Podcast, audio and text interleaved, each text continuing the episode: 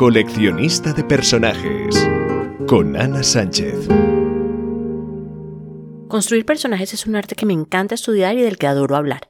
Leer es un momento solitario, pero una vez terminas el libro, uno de los mayores placeres que existe es conversar sobre ese mundo que acabas de abandonar. En mi podcast puedes encontrar reseñas sobre personajes que me han fascinado a lo largo de mi vida e información teórica del proceso de construcción. Si quieres saber más de mí, visita el primer capítulo del podcast en el que me presento y explico a qué me comprometo con quien me oye. El personaje de hoy es Rep del libro Érase una vez el amor, pero tuve que matarlo de Efraín Medina.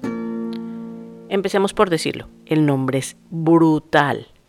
Y lo más importante es que no es solamente un nombre que suene muy bien, sino que realmente refleja lo que trae la historia. Antes que nada tengo que contar cómo cayó este libro en mis manos. A ver, Kripatia es una amiga podcaster que tiene un programa que se llama Hablemos de Montessori, que lo recomiendo muchísimo. Ella me recomendó que leyera este libro, y por venir recomendado de ella, lo leí porque Efraín Medina nunca me ha atraído. ¿La razón? Es que me da la impresión de ser un típico personaje este al que le encanta decir sandeces solo para escandalizar o para insinuar que si no lo entiendes es porque no eres tan inteligente como él. Ese tipo de persona que sufre de exceso de ego y que lo lleva a pintar al resto de humanos como estúpidos. Y en mi experiencia personal, ese tipo de persona diluye su mensaje en el ruido de las palabras que dice. Dicho esto, debo decir que este libro y su autor superaron ampliamente mis expectativas. No puedo entrar en materia sin presentar una enérgica protesta contra el audiolibro. Carlos II es un excelente narrador, eso se nota, tiene una energía increíble, pero en mi opinión este libro necesitaba un lector costeño colombiano o por lo menos alguien que le dijera que no se dice Joe Arroyo, sino Joe Arroyo, ni Diomedes Díaz, sino Diomedes Díaz, o que en colombiano se dice que algo es del putas, sino de putas, y, y no nos centremos con el tema de cómo se lanza un madrazo. Hay muchas expresiones que al oírse con el agradable tono mexicano son divertidas, pero que me sacaban de la historia. Y salía la energúmena a corregir la frase o palabra que surgiera. Dicho lo anterior, en términos de construcción de personajes, Rep es una maravilla. La sensación de ser lanzado sin protección al alma de Rep y poder ser testigo de su tusa, que en colombiano es la sensación de estar devastado emocionalmente, en este caso porque cierta chica lo eliminó de su vida, es absolutamente increíble. Rep es un fantoche. Casualmente, como prejuiciosamente me imaginé que era Medina. Absolutamente machista, el maravilloso ególatra que se considera un genio incomprendido y absolutamente adolorido porque es consciente de que si cierta chica ya no está con él, es por su culpa por haber asumido que ella siempre estaría ahí para él. Lo curioso es que a pesar o gracias a sus falencias terminas construyendo un nivel de empatía con él. También me encanta cómo vuelve ese cierta chica un tabú. Le duele tanto que prefiere no nombrarla. Cierta chica sigue doliéndome, no encuentro lo que busco y lo que busco ya no puede ser ella. Ella me mandó a ver si la puerca puso y cuando le dije que sí, me mandó a peinar tortugas. Estuve intentando un tiempo, pero ya sabes que cuando el amor se apaga, es más frío que la muerte. Lo malo es que los dos extremos no se apaguen al mismo tiempo. Y cuando eres el extremo que sigue activo, más te valdría estar muerto. Nos muestra un rep que en su cara exterior se muestra fuerte, imperturbable, superior, en donde proyecta la imagen de una estrella de rock. Él es un líder de la manada, un ser al que le importa cinco los demás y lo que puedan pensar de él, pero que en su faceta interna duda, reflexiona, se cuestiona.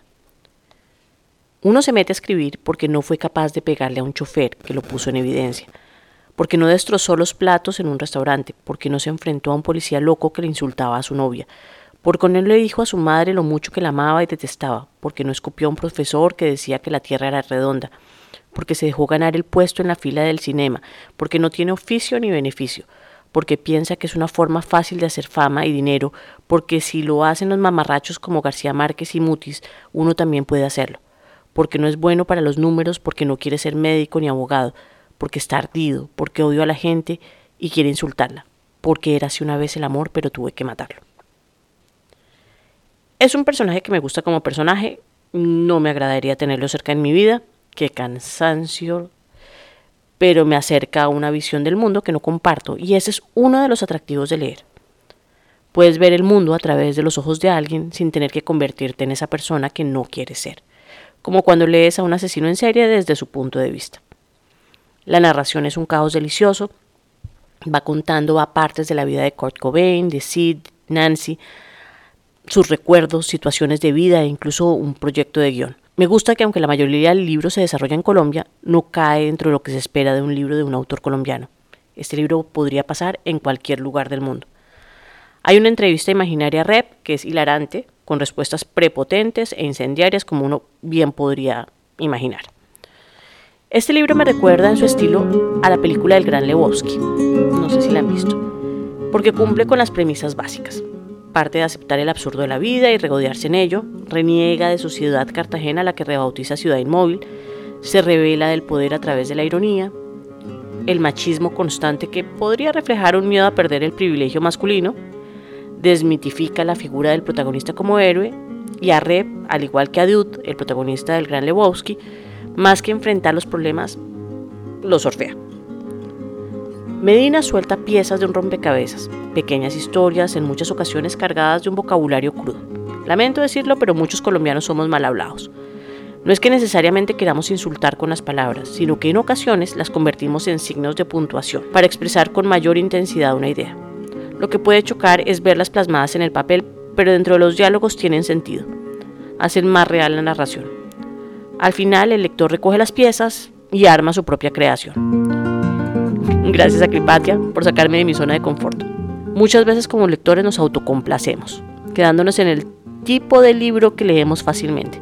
Pero el reto es salir de ese círculo, ver estilos y perspectivas diferentes y aprender. Nos vemos la próxima semana.